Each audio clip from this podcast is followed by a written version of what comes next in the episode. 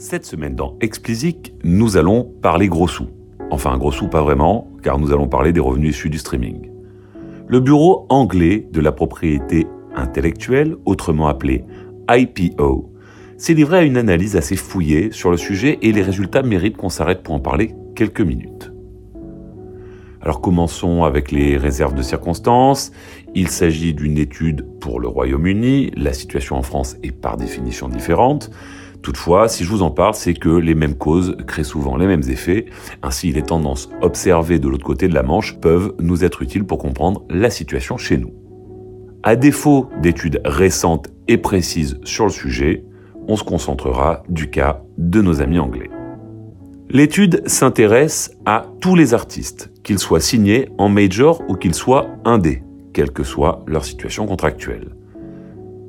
Elle considère que pour parvenir à vivre du streaming, il faut atteindre le seuil de 1 million de streams par mois. Avec ce niveau, vous parvenez à générer entre 3 000 et 5 000 dollars de revenus votre position à l'intérieur de cette fourchette dépendra bien entendu de votre situation contractuelle, des territoires dans lesquels sont réalisés vos streams et de bien d'autres facteurs qui peuvent influer sur vos revenus, comme par exemple le type de contrat qui vous lie avec votre label.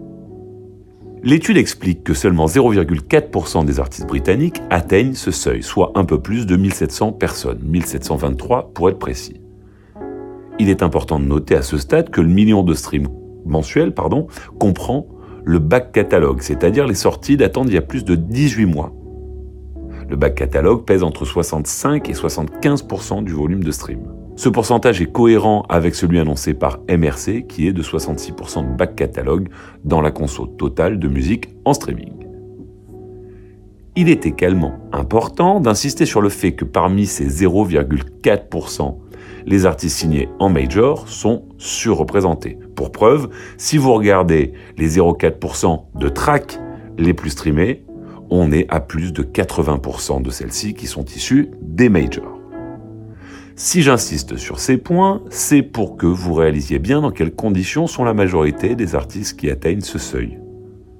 Alors l'étude a examiné l'évolution justement du nombre d'artistes atteignant ce chiffre depuis 2014. Alors il est intéressant de voir qu'en 2014, ils étaient 190 parmi un peu plus de 200 000 artistes à atteindre le million mensuel, soit 0,1%. En 2020, ils sont donc 1723 sur plus de 400 000, soit donc 0,4%. Les optimistes se réjouiront de voir que le chiffre a presque été multiplié par 10 et le pourcentage a quadruplé depuis 2014. Ne nous enflammons pas trop non plus, puisque 0,4% est un tout petit chiffre, et nous en avons parlé un peu plus tôt, l'ensemble des revenus générés par ce million mensuel ne tombe pas dans la poche des dix artistes. Ce que ces chiffres ne disent pas et que l'étude met en avant, c'est que bien que le nombre d'artistes à atteindre ce seuil progresse, il est de plus en plus difficile pour un artiste de vivre des revenus du streaming. La raison principale est simple, le revenu total généré par le streaming progresse moins vite que le nombre d'artistes disponibles sur ces plateformes. Prenez le revenu moyen euh, par utilisateur d'un Spotify par exemple, il a baissé de presque 40% depuis 2015. Le revenu par stream, toutes plateformes confondues, ne se porte pas beaucoup mieux lui aussi, puisque entre 2012 et 2020, il est passé de 0,02 dollars à 0,01.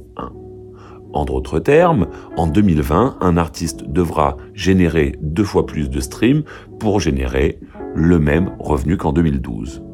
Pourtant, la communication de tous les DSP et de certains distributeurs digitaux, dont je vous ai tous parlé dans de précédents épisodes, est axée sur la croissance rapide du nombre d'artistes générant suffisamment pardon, de revenus pour vivre de leur musique. On pourrait donc avoir l'impression que les choses s'améliorent alors qu'en réalité, elles se complexifient pour les artistes qui veulent percer. En début d'année, je m'agaçais des exercices de communication de Spotify, d'Apple et de bien d'autres d'ailleurs. La situation n'a malheureusement pas évolué.